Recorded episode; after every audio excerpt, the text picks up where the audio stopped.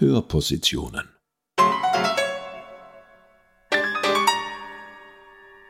Eine Kooperation von Musiksammlung der Tiroler Landesmuseen und Gemeindemuseum Absam. Von der Decke wird viel gefordert, weil diese Decke, die muss eine enorme Schwingung ausheben.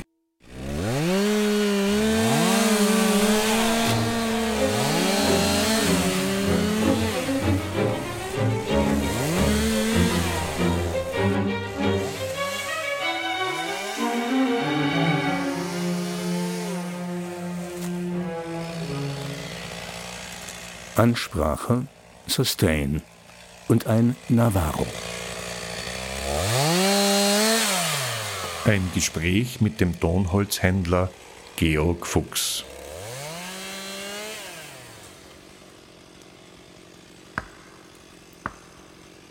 Immanuel Kant war in Bezug auf den Menschen skeptisch. Aus so krummem Holze, als woraus der Mensch gemacht ist, kann nichts ganz Gerades gezimmert werden. Aber Kant, der ausgehend von diesem pessimistischen Urteil einer Obrigkeit das Wort redete, die über die krummen Menschen Gewalt für das Gerade ausüben sollte, wusste offenbar nichts vom Holz, das er in seiner Metapher bemühte. Hacken, Spalten, Sägen, Bohren, Hobeln, Fräsen, Drechseln, Schleifen, Polieren, Lackieren kann man Holz. Und zu den herrlichsten Resonanzkörpern zusammenfügen und verleimen, weil die größte überhaupt mögliche Wertsteigerung des Navarro, des nachwachsenden Rohstoffs Holz, steht im Zusammenhang mit seinen akustischen Eigenschaften. Kein anderes aus Holz hergestelltes Produkt hat in den letzten 50 Jahren so an Wert gewonnen wie historische Streichinstrumente aus dem 17. und 18. Jahrhundert.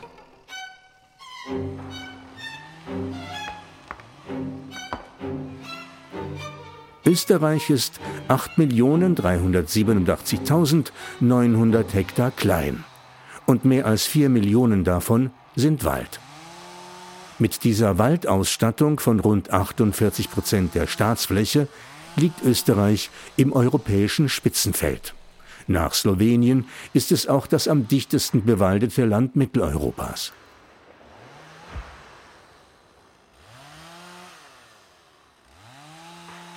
Und der österreichische Wald wächst.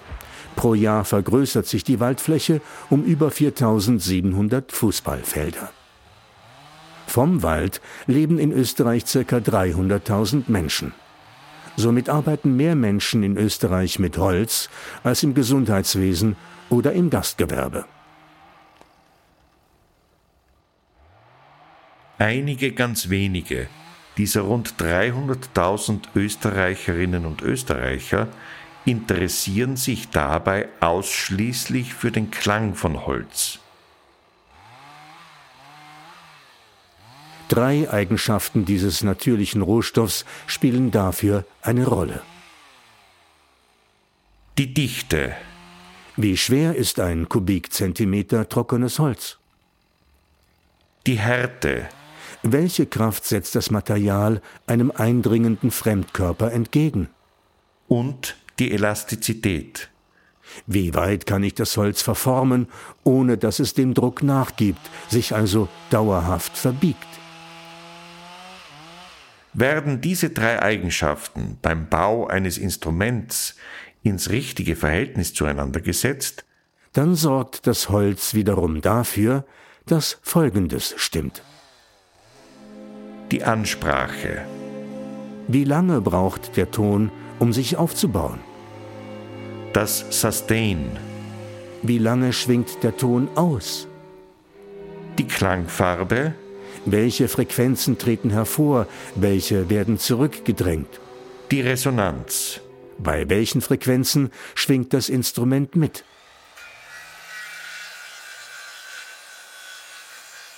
Aber es gibt beim Holz auch noch ganz anderes zu beachten.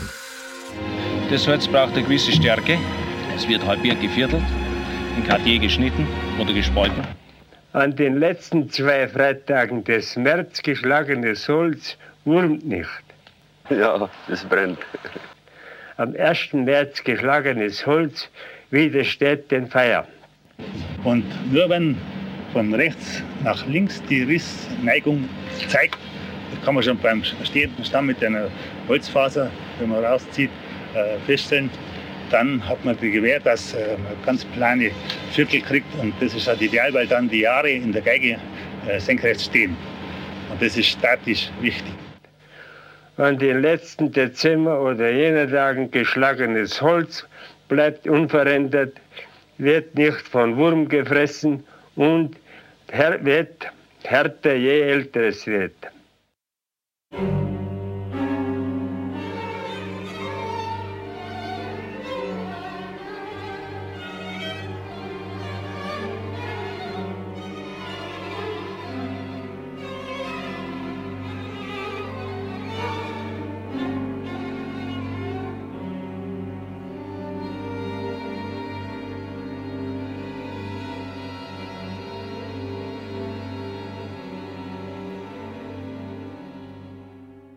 Es ist einmal so, dass also der Ahorn ein Hartholz ist und die Fichte ist ein Weichholz. Äh, an die Fichte wird halt, sprich an die Decke, an die Geigendecke, von der Decke wird viel gefordert, weil diese Decke, die muss eine enorme Schwingung ausheben. Ja. Der Ahorn wiederum als Boden dient eigentlich nur dazu, Sie müssen sich das einmal so vorstellen, dass wenn einer Geige spielt, dann geht die Schwingung von der Seite auf den Steg, vom Steg auf die Decke. Im Instrument ist zwischen Decke und Boden der sogenannte Stimmstock, der überträgt es auf dem Ahornboden und von dort dringt der Schall über die zwei sogenannten F-Löcher wieder raus. Es ist mittlerweile so, dass die Leute Geigen per Computer halt nachbauen, um äh, auf das Geheimnis von Stradivari zu kommen, dann da meinen die meisten, sie haben es geschafft oder nicht. Ich bin jetzt seit 30 Jahren in dem Geschäft und ich kann nur eins sagen, man geht im Prinzip immer nach wie vor nach den gleichen Kriterien. Die Fichte so feinjährig wie möglich, sie muss hoch wachsen oder hoch geschlagen worden sein. Beim Ahorn das Gleiche, bloß hier kann man unterscheiden. Die billigen Instrumente nimmt man keinen Riegel her, dann nimmt man den glatten schlichten her. Beim Hals ist es genauso. Hals und Sargen sollen natürlich zum Boden passen. Aber ansonsten bleibt man immer noch bei dem, und das ist bei jedem Instrumenten oder bei jedem Geigenbauer so, dass er immer noch das Holz so aussucht, wie es wir eigentlich auch aussuchen. Dass noch jeder, der ein oder andere, dass die na natürlich verschiedene Spiele noch haben, jeder hat eine andere Vorstellung vom Klang und so. Aber wie gesagt, das ist dann bei jedem Geigenbauer individuell.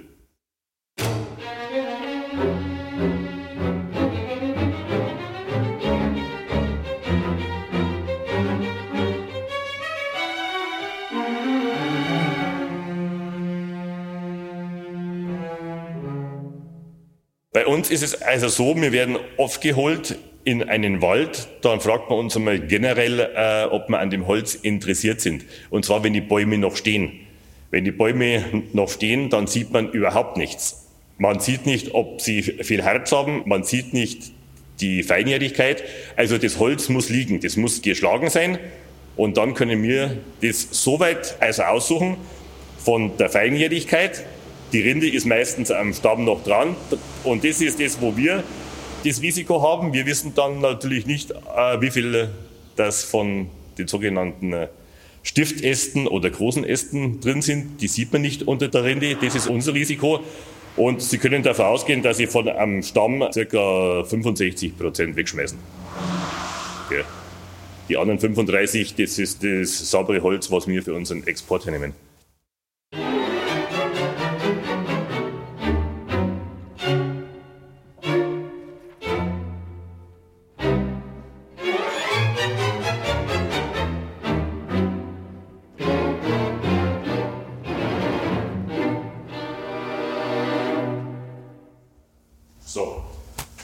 Ich habe Ihnen schon mal, wie zuerst gesagt, ein bisschen was hergerichtet. Man unterscheidet jetzt beim Ahorn zwischen dem glatten, schlichten Ahorn, dem sogenannten Riegel-Ahorn und den Vogelaugen-Ahorn. Bei dem Geigenholz ist es äh, so, die halben Blüten, die sägt man aufgrund, weil der Stamm also einfach zu klein ist, dass man einen ganzen Boden rauskriegt. Da braucht man also schon Bäume mit ca. 60, 65 Durchmesser, dass man einen ganzen Boden also raussägen kann. Beim Vogelahorn ist es ein bisschen leichter, weil den schneidet man einfach so wie der Baum auf der Bandsäge liegt, kann man dort die 30er oder 35er Bretter runtersägen. Ja, den Vogelahorn sägt man nicht mit stehenden Jahren, wie jetzt zum Beispiel den schlichten Ahorn, den Riegelahorn, sondern den sägt man mit liegenden Jahren. Wenn man das nicht machen würde, dann würden die Augen nicht sichtbar sein. Gell? Beim glatten Ahorn hat man einfach bloß ein Stück Holz. Da ist keine Struktur drinnen. Man sieht die Jahresringe, vielleicht noch diese roten Streifen, die Sie hier sehen. Das nennt man Spiegel. Nimmt man zum Beispiel hauptsächlich für einen Steg der hat also extrem viel Spiegel oder sollte er haben, ist auch eher etwas nur fürs Optische. Beim Riegelahorn, da hat man jetzt diese Struktur, der ist also selten, genauso selten wie der Vogelaugen. Da ist es halt nachher so, wenn man so einen Baum hat, ist also der Preis um 15 bis 20-fache höher wie von einem normalen Ahorn. Gell?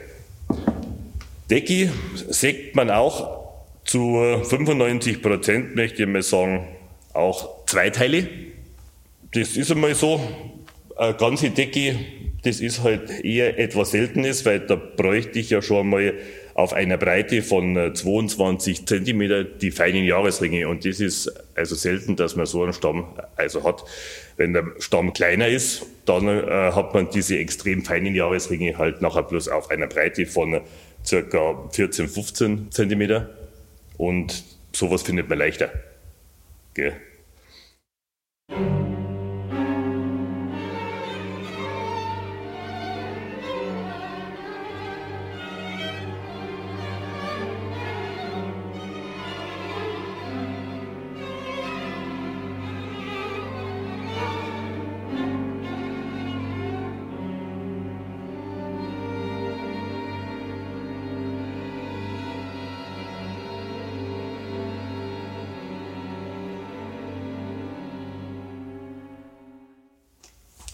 Ja, jetzt ist es also so, dass man, weil Sie mich zuerst über einen Klang gefragt haben, ich habe jetzt einmal bei der Decke zwei Extreme hergenommen, und zwar einmal eine Decke, das ist also eine ganz billige, schlichte Qualität. Man sieht hier schon, die Jahresringe sind im verhältnismäßig breit. Der Stamm ist also auf der einen Seite sehr unregelmäßig gewachsen. Dann sieht man diese Jahresringe, die sind rot. Das heißt, der Stamm war mit der Seite auf einer sogenannten Wetterseite gestanden. Der kann jetzt also noch zusätzlich Herz haben, dann ist es also nochmal schlecht. Und so wie hier hat er halt nur diese breiten Jahresringe, dann werden sie wieder etwas enger und diese sogenannten roten Jahresringe oder auch harten Jahresringe. Im Gegensatz zu der Decken, das ist jetzt eine Decke beste Qualität. Da kann man also die Jahresringe fast nicht zählen mit dem blanken Auge. Ja. Das, was da außen ist, dieses Herz, das fällt weg. Wenn man das Muster nachher draufzeichnet, dann ist das eine saubere Decke. Vom Klang her habe ich jetzt die zwei Decken also rausgesucht, weil man das extrem hier hört, dass diese Decke, die mit den extrem feinen Jahresringen äh, einen sehr hohen Ton hat. Und wenn ich jetzt die hier nehme, total anders klingt. Das muss jetzt nicht heißen, dass jetzt die Decke auf dem Instrument schlechter klingt wie die mit den feinen Jahren oder von der Qualität her, von der Tonqualität unbedingt schlechter ist. Da hat jeder äh, Instrumentenbauer seine Eigenarten. Also anders kann man es nicht sagen. Gell? Also jetzt haben wir mal Boden und Decke. Dann haben wir einen Halsblock. Der Halsblock, das ist eigentlich äh, in dem Fall von den drei Hauptbauteilen das kleinste Stück, das kürzeste, aber das, was am genauesten also sein sollte, weil es vom optischen her am schönsten ist. Dann braucht man, äh, wenn man diesen sogenannten Zagenkranz hat, dann bekommt er oben und unten also einen halbrunden Klotz, weil unten kommt der Knopf rein, oben wird der Hals eingesetzt, sonst habe ich da keine Stabilität. Gell? Ebenso braucht man beim Tagenkranz das sogenannte Eckenholz, ist also auch ein Stück Holz, drei auf drei Zentimeter, auch gleich lang wie jetzt zum Beispiel hier. Dann braucht man, das ist wieder wichtig, einen Bassbalken. Der Bassbalken kommt unter die Decke zur Stabilität. Der ist also wichtig, dass der drin ist. Dann hat man das Griffbrett bei der Geige. Das sogenannte Reifchenholz, das dient auch noch zur Verstärkung der Zargen, kommt also in den Zagenkranz innen rein. Und dann haben wir noch die Randeinlagen, die also eher was nur fürs Optische sind, haben mit dem Ton oder sowas nichts zu tun. Das wäre es jetzt einmal.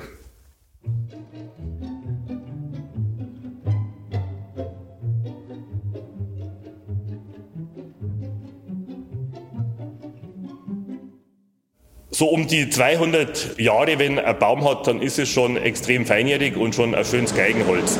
Ähm, wenn er jetzt äh, jünger ist, dann sind halt wie hier die Jahresringe also breiter, ist also weniger schön, wenn es einmal fertig ist. Wobei man auch Instrumente sieht, wo das extrem zum Sehen ist, auch teure Instrumente, weil für manchen halt dann oder für den einen oder anderen Geigenbauer eine Decke mit breiten Jahresringen einfach für ihn den besseren Klang hat. Das Holz sollte nicht unter 1200 Meter geschlagen werden, weil sonst ist diese Feinjährigkeit nicht mehr gegeben. Umso tiefer das Holz wächst oder geschlagen wird, umso breitjähriger ist es, umso mehr Äste sind drinnen.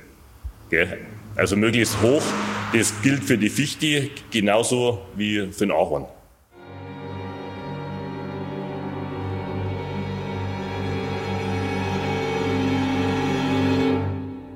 Also mal, bleiben wir mal erst einmal beim Rundholz. Beim Rundholz ist es so, dass man früher zu den Bauern hat gehen können. Oder die sind zu einem gekommen, weil äh, die Bauern haben meistens das bestimmte Waldrecht. Und die dürfen einzelne Bäume schlagen und sagen, ich habe da ein paar Bäume, schau dir die mal an, das wäre was für dich. Da ist dann natürlich im Laufe der letzten Jahre sind die Forstämter zu den Bauern gegangen und haben gesagt, tu deine Stämme auf eine Versteigerung, auf eine sogenannte Submission, dann bekommst du mehr. Diese Bauern haben das gemacht und natürlich war dann so, bei den Bauern hat man einen sehr guten Preis bekommen und bei den Submissionen, jetzt als Beispiel, dieser sogenannte Riegelahorn, wenn man da jetzt früher äh, für einen Kubikmeter, sagen wir mal, 1500 Euro bezahlt hat, auf der Submission bezahlt man 12.500.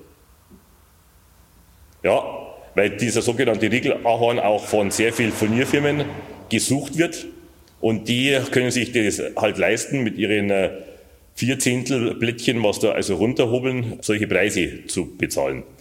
Jetzt auf die Frage von den Geigenbauern. Es gibt schon manche Geigenbauer, die bestimmte Anforderungen ans Holz haben. Aber nicht alle Anforderungen bin ich in der Lage zu prüfen.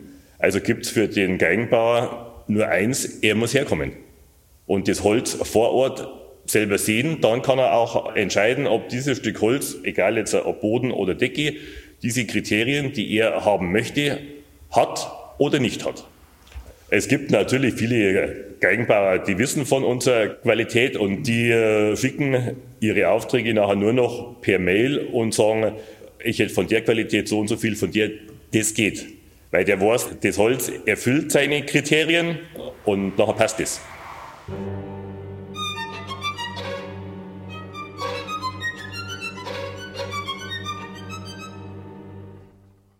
Das macht man hauptsächlich beim Riegelahorn, wenn da ein schöner Stamm da ist. Also äh, die letzten Jahre war das fast nicht mehr der Fall, aber früher sehr oft, dass der Geigenbauer nachher gesagt hat, bevor jetzt da etliche Instrumente auf dem Markt sind, die den gleichen Boden haben wie ich, kaufe ich lieber den kompletten Stamm. Das waren meistens so zwischen 40 und 60 Böden und dann bin ich aber sicher, dass nur ich diese Qualität habe.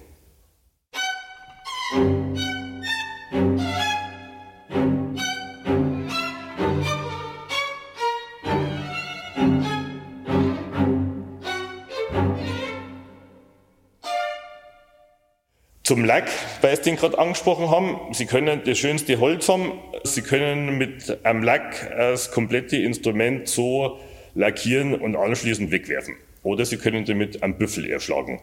Wenn einer einen falschen Lack drauf tut oder die sich den Lack falsch zusammenmixt oder zu dick quasi aufträgt, ist das Instrument kaputt oder es klingt nicht.